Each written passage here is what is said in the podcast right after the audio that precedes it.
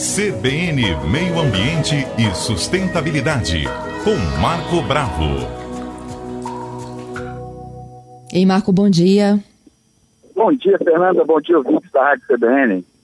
Marco, a gente vem enfrentando uma onda de frio, né? Em várias regiões do Brasil, inclusive com recordes de temperatura. O que, que significa, hein? Essas mudanças climáticas cada vez mais, eh, podemos dizer assim, né? Cada vez mais grandiosas, né? As coisas estão acontecendo é... com intensidade muito maior do que a gente via antes. Olha, é, Fernanda, são os extremos climáticos, né? Você tem zero grau em Aparecida do Norte, tá? 50 graus no Canadá, né? É, lógico que Aparecida é frio, é, mas zero grau em Aparecida é não é muito concebível, né? É inédito lá, inclusive. Né? E 50 graus no Canadá, quando você fala no Canadá, você logo imagina frio, temperatura amena, um verão ameno, né? Uma, um outono também, primavera, e no inverno, outono e inverno, temperatura abaixo de zero. Polo, polo norte, né? Polar ártico, né? Então, quer dizer, os extremos climáticos estão muito relacionados à ação do homem, esse modelo econômico que a gente adotou a partir da Revolução Industrial, tá? e que vai provocando as mudanças climáticas. Então, as mudanças climáticas estão aparecendo agora, né? Estão chamando a atenção da humanidade. Então, você tem aí frio extremo, calor, né, no polo na, no hemisfério norte, também extremo. Aí vem enchente na Europa, queimadas nos Estados Unidos. Ah, mas peraí, agora a gente tem acesso à informação. É verdade. Informação que a gente tem é tudo online agora. Né, aconteceu um acidente na Noruega, nós vamos saber em minutos, né, em segundos. Mas os episódios estão correndo com mais intensidade. Então, um número maior de episódios é que vem acontecendo e isso não ocorria antes. Então, que episódios? Esses episódios extremos que nós estamos passando. Né? Incêndios, por exemplo, a região do Alasca, todas as regiões, as casas lá, já são preparadas, porque quando chega o período de seca, vem o incêndio. Então você já tem todo um preparo, né? tem rota de fuga, tem treinamento isso o americano se prepara bem, então já estão preparados para um novo momento que estamos passando com a sociedade né, que vive aqui na Terra no século XXI, está passando aí com, com mais intensidade. Esses países não estavam preparados para esse calor.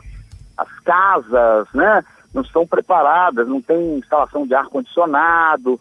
Então tem muita morte de idoso é, crianças também, mas principalmente idosos, por extremos climáticos.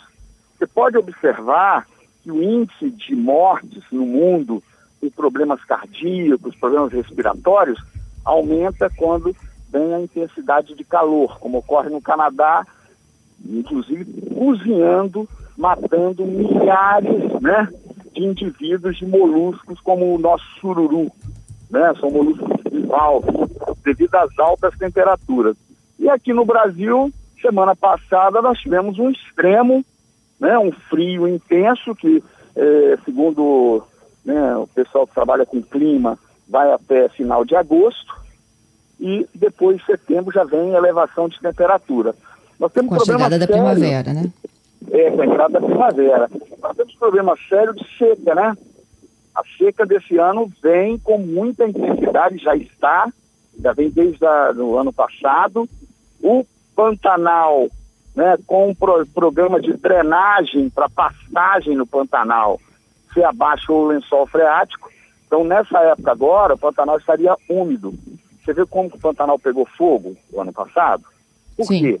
Esse programa de drenagem que foi feito pelos produtores rurais, e qual a maior vocação do Pantanal? Turismo, ecoturismo, pousadas, pecuária semi-extensiva, mas sem, sem muita utilização de pastagens, pastagens naturais.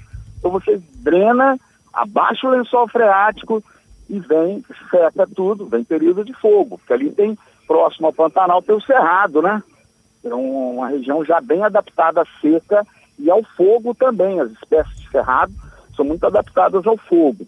Então, quer dizer, você está alterando muito o ambiente. Nós tivemos aqui no Espírito Santo, na década de 80, final da década de 70, projeto chamado Provárzea, onde drenaram os nossos brejos, nossas várzeas, e nós passamos por problemas seríssimos de falta d'água né, nas décadas que vieram depois, porque nós não temos reserva. Para que, que serve um brejo, um pântano? Ele é um grande filtro para a formação dos aquíferos.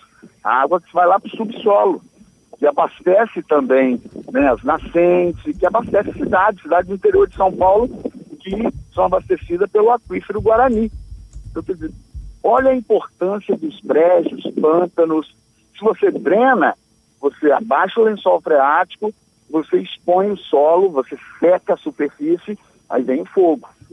Inclusive, nós estamos tendo problema de fumaça novamente em Vitória, provavelmente é fogo da tufa, né? Também é uma área, um ambiente, quer dizer, o homem, ele alterou muito o ambiente. A gente já falou das, dos rios voadores da região amazônica, que abastecem o agronegócio brasileiro, que abastecem 30% as chuvas que vêm aqui para a nossa região. Então, com essas mudanças, os cientistas estão identificando esses problemas, está tendo agora uma prévia da COP, né, que vai ocorrer em, em, em Londres, final do ano, é, especialistas em mudanças climáticas, especialistas do clima, e está todo mundo apavorado. Por quê? Mexemos demais no ambiente, alterou, falei aqui já vários, drenar o Pantanal. É problema sério. Como é que você vai reverter isso? Não é fácil, ainda tem questão da seca, da questão do clima, que também ocorre naturalmente, quer dizer, são fatores climáticos, mas intensificados pela ação do homem. O homem em ação, que a gente chama de ação antrópica, né? O homem intensificando, nós vamos colher frutos aí bem amargos daqui para frente, né? A seca também influencia no nosso bolso, né, Fernanda? É, é tudo que é extremo influencia, né? É, uma coisa em cadeia, vai influenciando outra, né? Então o homem precisa de rever seus conceitos para a gente, é, como nós alteramos, nós podemos reverter, temos capacidade para isso também.